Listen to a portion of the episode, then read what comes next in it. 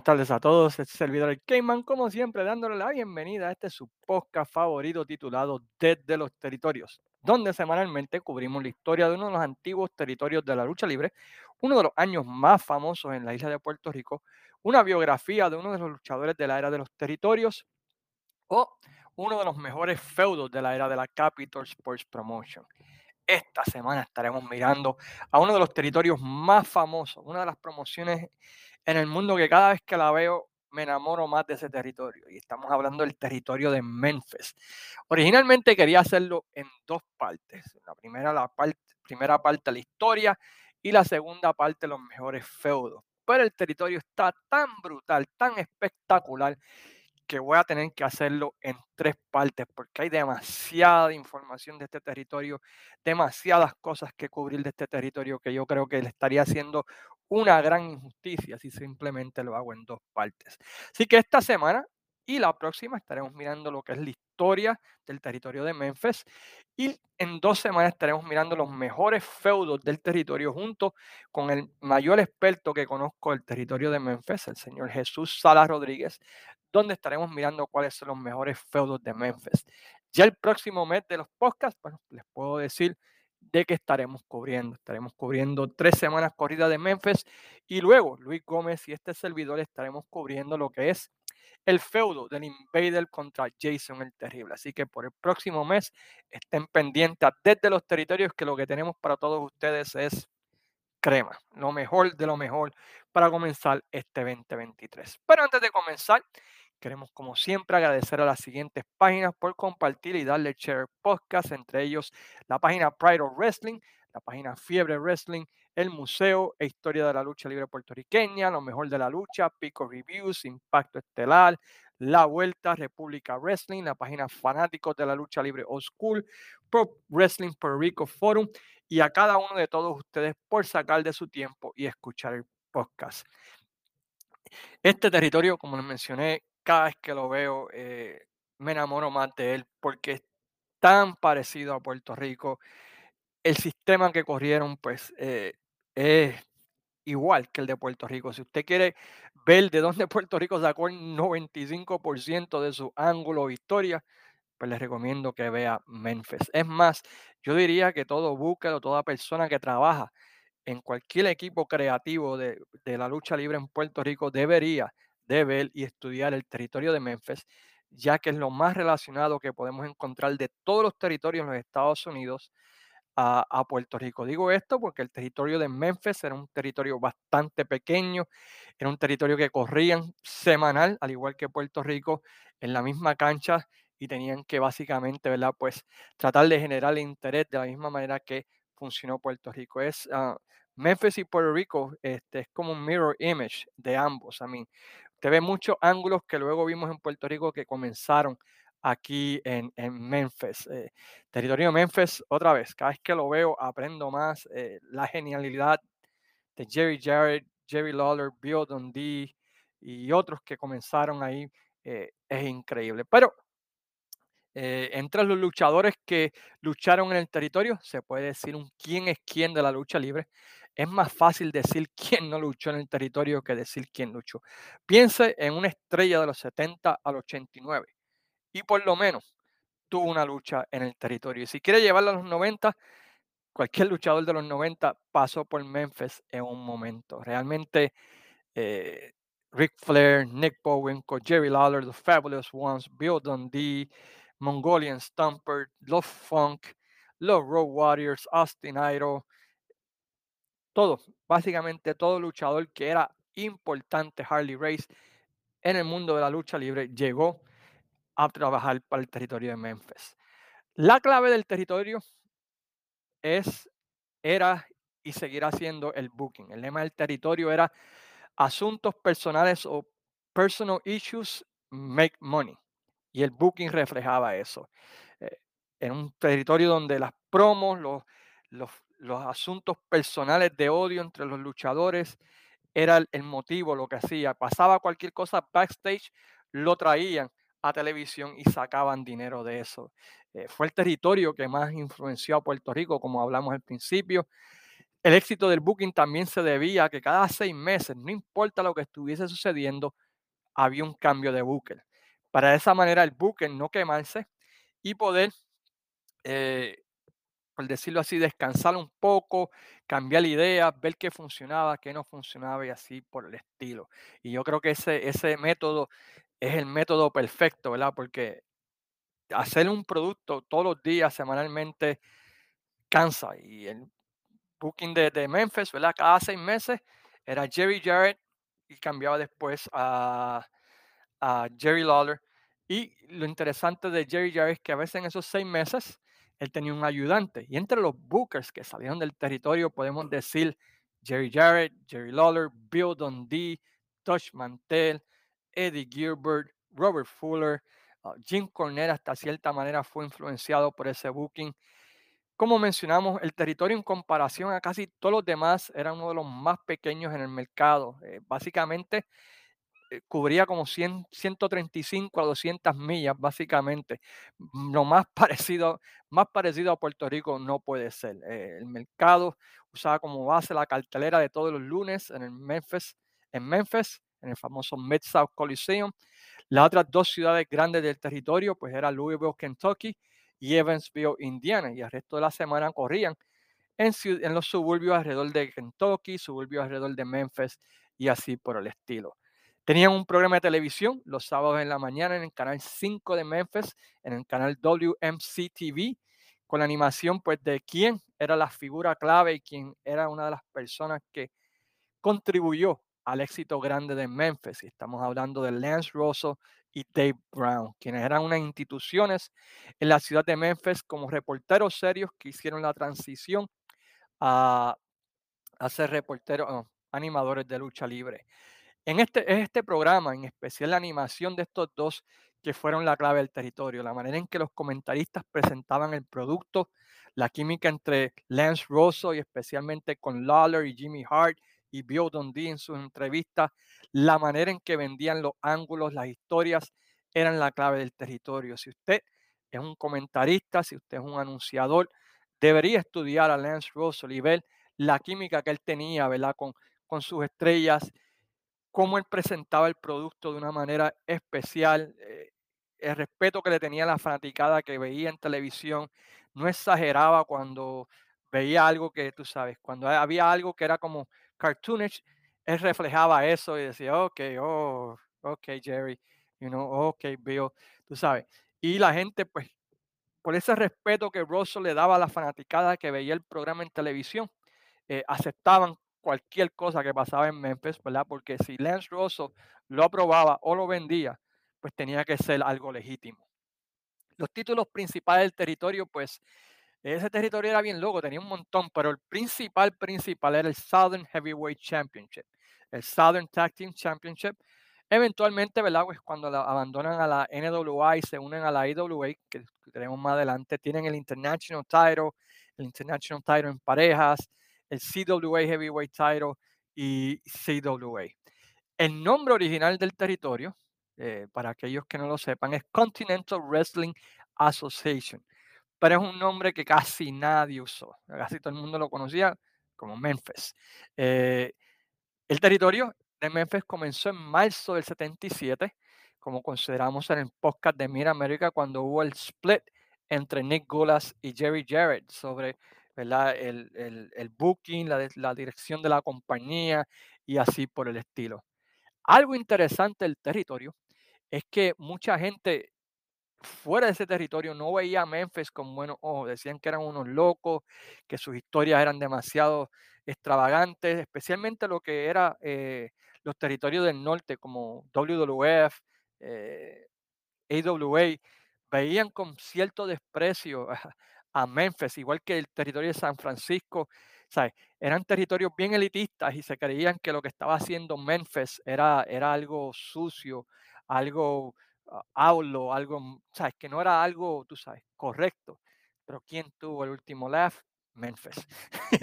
y, y, la realidad es que el booking de ellos, pues había que entenderlo. Ellos tenían que generar algo todas las semanas tenían que generar, captar la atención de las personas. Y este, básicamente, ¿verdad? Pues eso llevó a Memphis al lugar tan prestigioso ah, que vemos hoy en día. Eh, él corrió su prim- la primera cartelera del territorio de Memphis o Continental ¿verdad? Wrestling Association ocurrió el marzo 20 del año 1977 en el Cook Convention Center en la ciudad de Memphis, Tennessee, con un evento estelar de Jerry King Lawler y Bob Armstrong en el evento estelar. Algo interesante es que aunque Gulas era el que tenía la membresía en la NWA, Jarrett también pide membresía en la NWA y aunque Gulas había sido el territorio oficial de la NWA en el estado de Nashville y a pesar de que durante eso 1997 ambos territorios estaban en guerra, la NWA acepta de igual manera a Jerry Jarrett dándole membresía a la promoción en la National Wrestling Alliance, garantizando que el campeón mundial de la NWA visitara el territorio.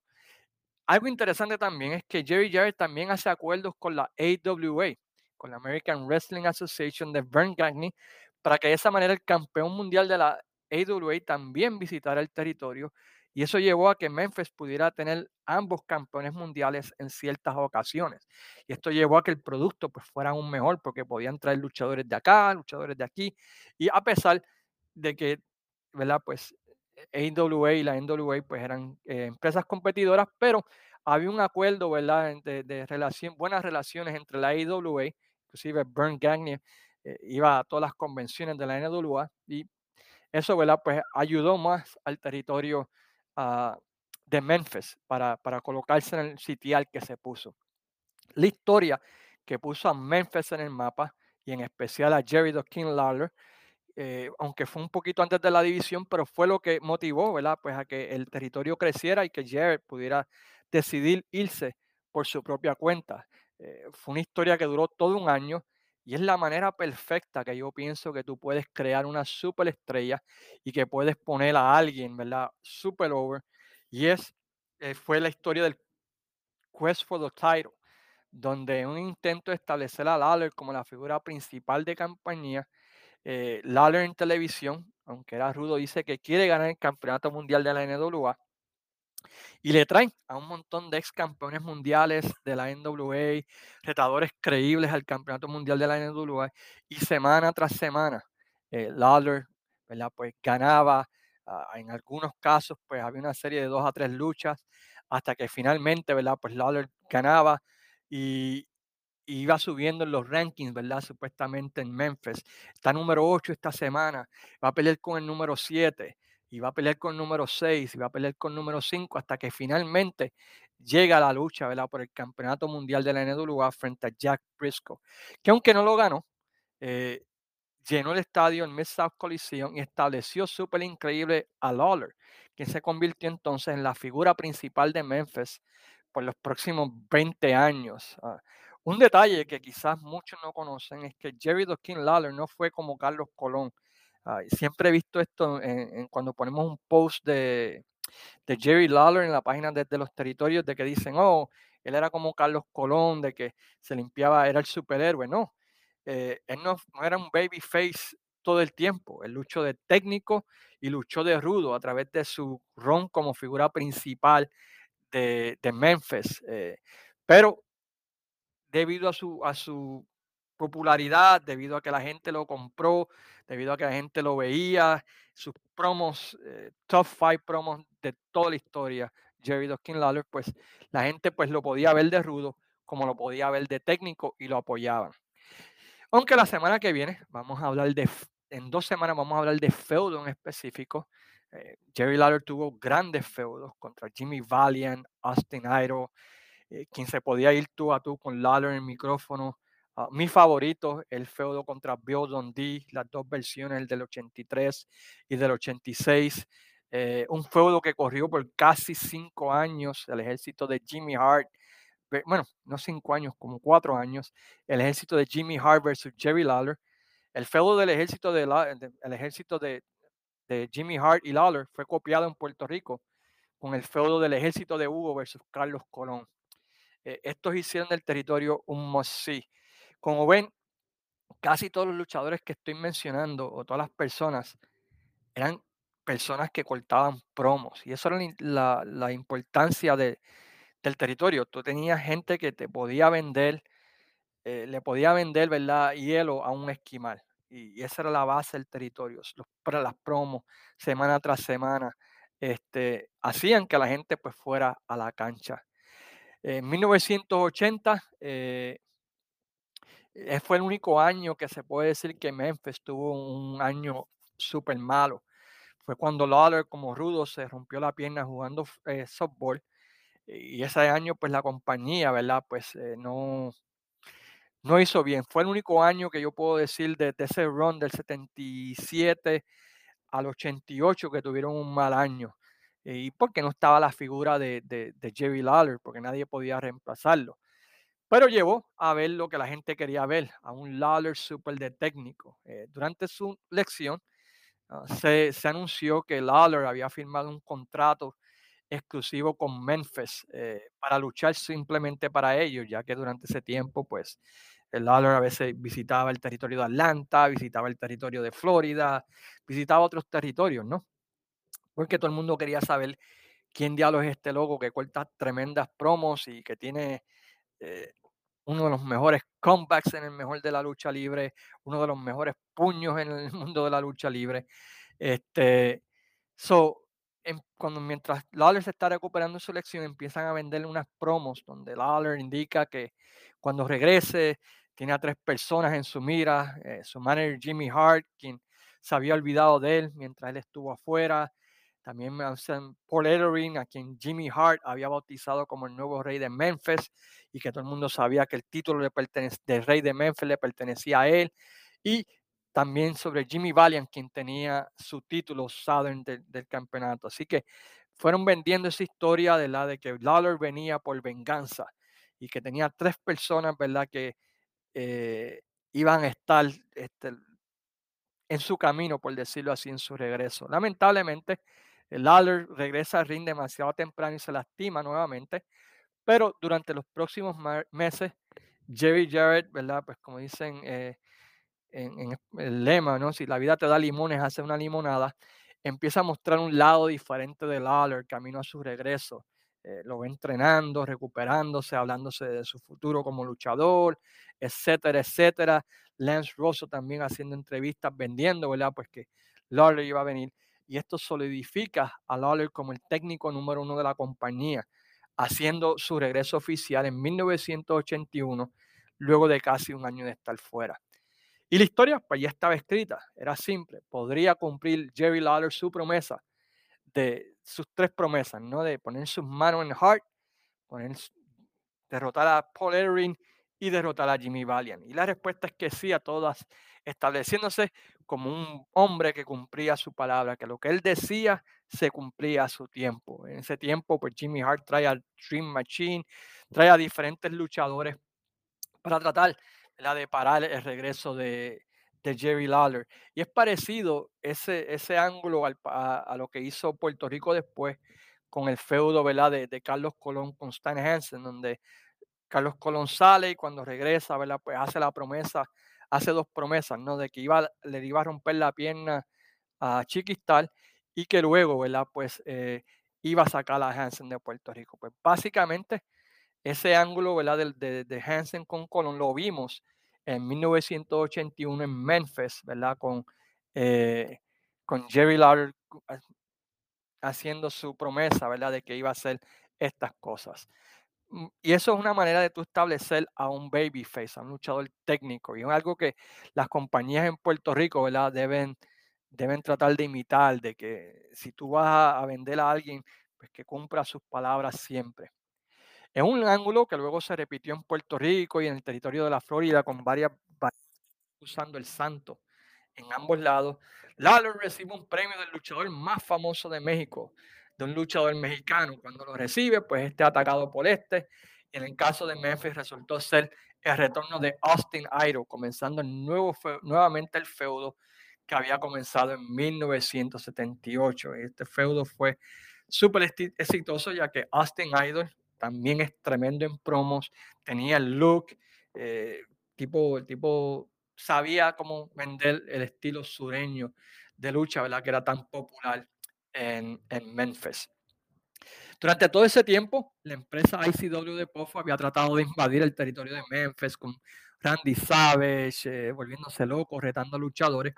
Pero en una movida, pienso yo, súper inteligente en mi opinión, Jerry Jarrett básicamente los ignora y le prohibió a sus luchadores mencionar o inclusive hablar de ICW de Poffo. El feudo de, de, año en la lucha libre también ocurrió en ese 81 cuando Teddy Funk hace su llegada a Memphis, traído por Jimmy Hart y su feudo estableció récord de asistencia. Llevó a lo que conocemos como la primera lucha de cinco estrellas en la lucha libre.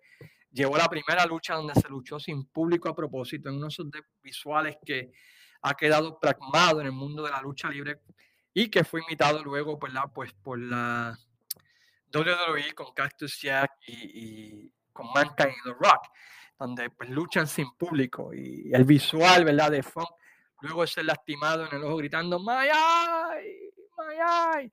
Quizás suene loco tener una lucha sin público, pero lo que demuestra la genialidad del booking. La próxima semana, cuando Fon sale en televisión con un palcho en el ojo, atacando a todo el mundo, a Jabbers, tirando sillas, virando la mesa, eh, atacando a todo el mundo, pidiendo a Lawler, hizo el feudo aún más personal.